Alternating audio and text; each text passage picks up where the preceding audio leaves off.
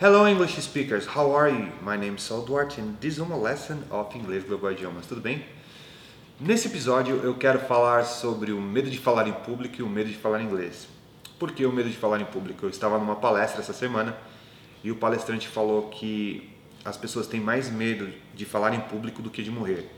Eu fiquei ouvindo aquilo, fiquei pensando e bem que ele tem razão.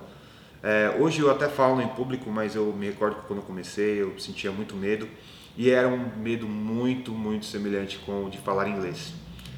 20 anos atrás, quando eu comecei a falar inglês, é, eu me recordo que quando eu tinha a oportunidade de falar com alguém, né, principalmente no meu ambiente de trabalho, eu trabalhava na época num, num prédio comercial, apesar de ser o gerente do, do estacionamento, é, tinha muitos estrangeiros que vinham e era eu que os recebia na garagem.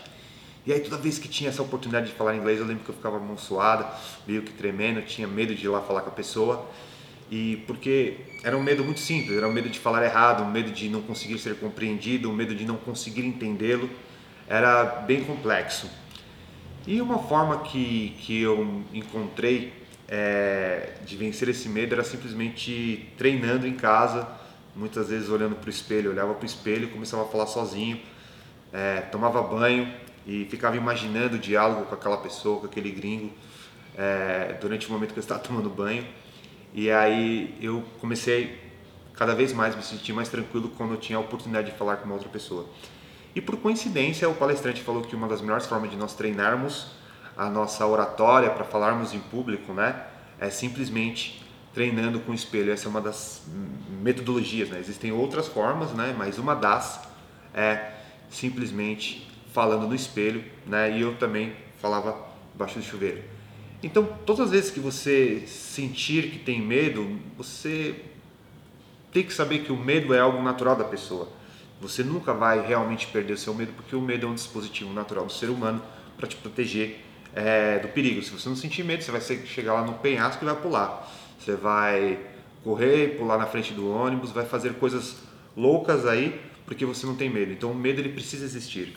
Mas o que também precisa existir é um controle seu de quando você vai permitir que esse medo exista, tá? Dentro de você.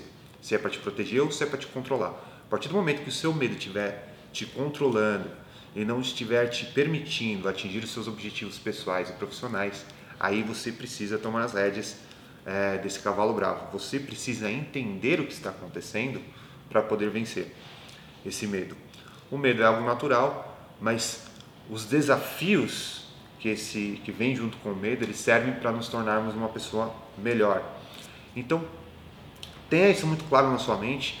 Lembre-se que é, as pessoas que falam inglês, mesmo os nativos, eles não estão preocupados se você fala de forma perfeita ou não, se você é bom em inglês ou não. Tudo que eles querem é se comunicar. E eles até gostam, né? Quando eu descobri logo que que eu não precisava falar inglês perfeitamente, que eu falava inglês é, de forma muito ruim e fui gradativamente melhorando, né?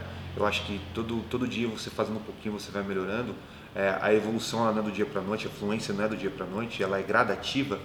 E foi nesse momento que eu descobri que eles simplesmente queriam se comunicar e até ficavam felizes quando eles viam alguém é, falando inglês com eles. Imagina, se hoje em 2017, quando eu estou fazendo esse episódio, existem apenas 3% de brasileiros que falam inglês, naquela época, no início dos anos 2000, existiam muito menos pessoas.